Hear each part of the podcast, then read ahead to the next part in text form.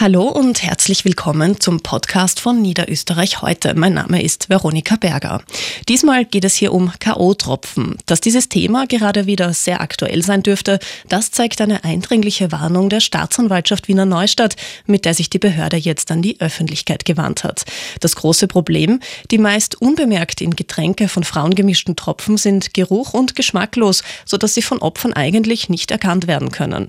Zudem sind die Taten schwer nachweisbar, weil die Substanz Substanz im Körper sehr rasch wieder abgebaut wird.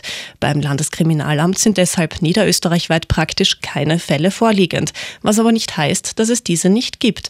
Wie verbreitet K.O.-Tropfen sind und welche Folgen sie haben, darüber habe ich mit Elisabeth Zienertl gesprochen. Sie ist die Vorsitzende vom Netzwerk österreichischer Frauen- und Mädchenberatungsstellen wenig nachgewiesene Fälle von K.O.-Tropfen. Trotzdem gibt es viele Frauen und Mädchen, die von Erfahrungsberichten schildern. Wie hoch ist denn da jetzt die Dunkelziffer? Es ist sehr schwierig, eine Dunkelziffer zu benennen, so wie das auch im Beitrag gesagt worden ist, weil es eben schwierig ist, es nachzuweisen. Das ist der eine Punkt. Und der andere Punkt ist, dass Frauen den Täter oft nicht benennen können und dass sie keine Erinnerung haben. Und das macht es auch so schwierig, über etwas zu sprechen, wenn ich meiner eigenen Wahrnehmung nicht mehr vertrauen kann. Und damit ist es schwierig, auch andere Leute mit einzubeziehen und ihnen zu sagen, mir ist etwas passiert. Was sind denn jetzt so typische Symptome und wann erkenne ich, dass ich womöglich K.O.-Tropfen bekommen habe? Wenn man relativ schnell merkt, ich werde, viele beschreiben es als diesig, mein Körper macht nicht mehr das, was ich gewöhnt bin. Viele beschreiben es auch, es fühlt sich ähnlich an wie bei Alkohol, nur es geht viel schneller.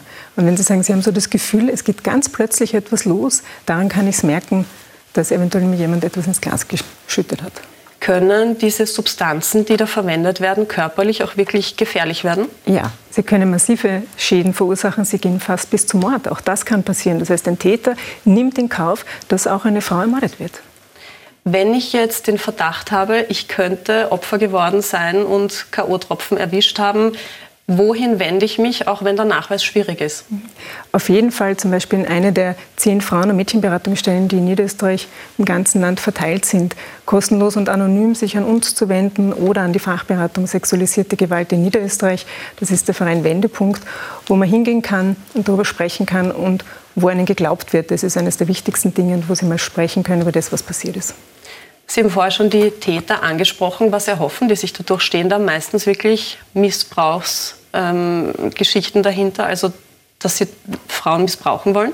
Ja, also absolut. Also eine ist Macht, Machtmissbrauch, Gewalt.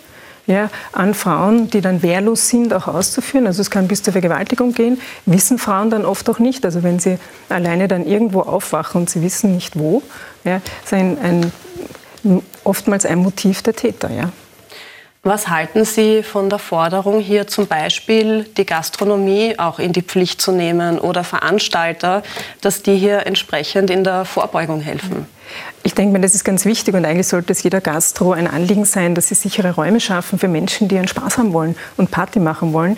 Es gibt ja unter anderem auch das Projekt Ist Luisa da, wo auch Gastronomiebetriebe und Mitarbeiterinnen der Gastro geschult werden, wenn zum Beispiel einer Person es nicht gut geht, dass sie sich an die Bar wenden können mit dem Codewort Ist Luisa da und die wissen sofort, was los ist. Die werden nicht mehr aus den Augen gelassen ähm, und die haben einige Handlungsanweisungen, wie sie dann weiter tun. Dieses Projekt gibt es zum Beispiel in Wiener Neustadt wo die Gastros mit eingebunden sind, ist ganz relevant und wichtig. Und ganz wichtig, offenbar möglichst nicht alleine fortgehen. Genau, das ist halt eine der Schutzmaßnahmen, äh, die Frauen nehmen müssen, machen müssen, nämlich dass sie, wenn sie zu fünft weggehen, dass sie zu fünft wieder nach Hause gehen und niemand bleibt zurück. Es ist leider eine Realität von Frauen, dass sie von Gewalt betroffen sein können, egal in welchem Kontext, egal wo. Beim Weggehen ist es so, zu fünft hingehen, zu fünft nach Hause gehen. Frau Zinnertl, vielen herzlichen Dank. Danke.